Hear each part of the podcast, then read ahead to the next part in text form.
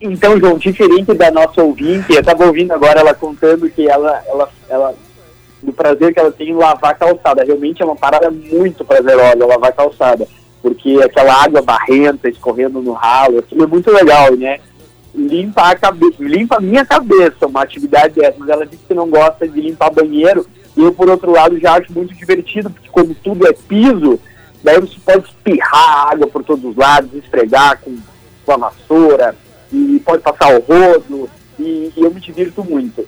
Eu acho, acho legal lembrar que quando eu era criança eu ouvia sempre que um, um corpo saudável representa uma mente saudável, né?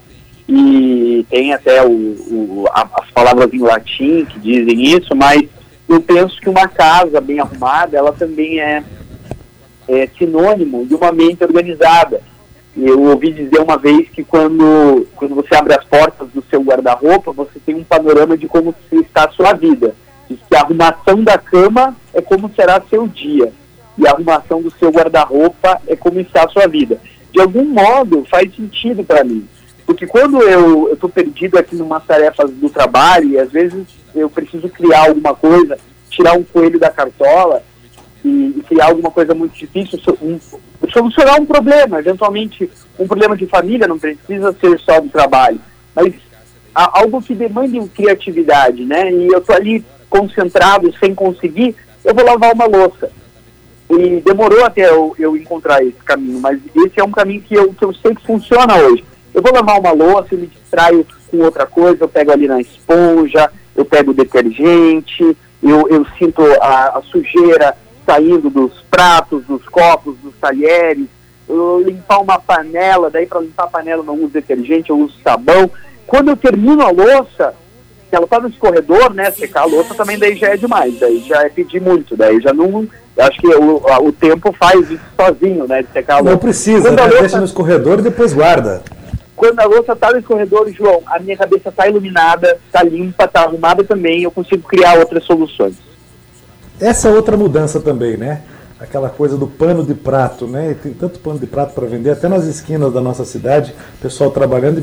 Por isso que a gente tem que secar a louça, para ajudar essa pessoa que vende o pano de prato. e cada é, pano de prato bonito que a gente compra na feirinha também. Agora, você tem razão, mudou muito isso, né? Hoje não tem essa coisa de lavar a louça. Antigamente, eu me lembro, é, a gente, eu conto histórias aqui do tempo do sítio que eu passava minha, com a minha avó, e era o seguinte, os netos dela, né, e a criançada toda ficar com ela na, a, a, no período de férias. E daí tinha aquela coisa, né?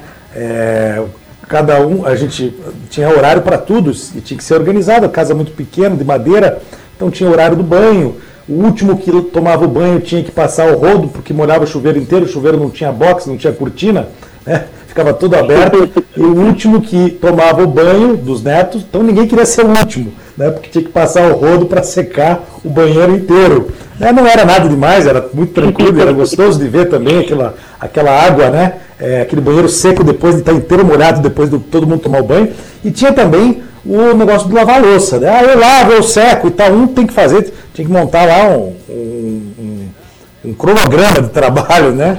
É, e, e tinha a coisa de secar a louça.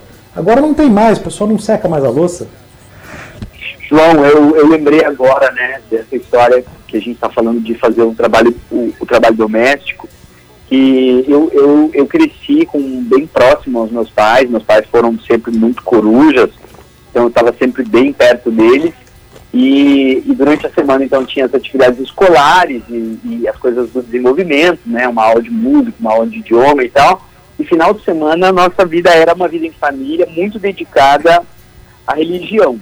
E, e, eu lembro que os livros que eu lia, mesmo os infantis ou as palestras que eu escutava, ou as pregações, elas, elas falavam de pessoas que falavam com Deus, que conversavam com Deus. E eu pensava, mas não é possível uma coisa dessa, Deus não fala. Eu, se ele falasse, eu já tinha ouvido, porque eu estou aqui com, né, os ouvidos disponíveis, não é possível esse negócio que fala, Deus fala. Deus não pode falar, não é? Não existe isso. Eu ficava nessa dúvida. E, e num desses finais de semana que a gente passou num, num seminário para famílias, eu, eu encontrei uma mulher jardinando. Né? E foi numa base de missionários aqui em Curitiba, eu encontrei uma mulher jardinando.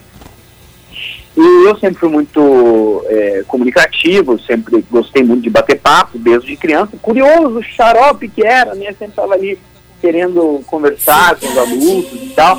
E, e fui até lá e, e falei para ela, escute, você que mora aqui, né? Eu ouço todo mundo dizendo aqui, eu devia ter uns, uns 12 anos.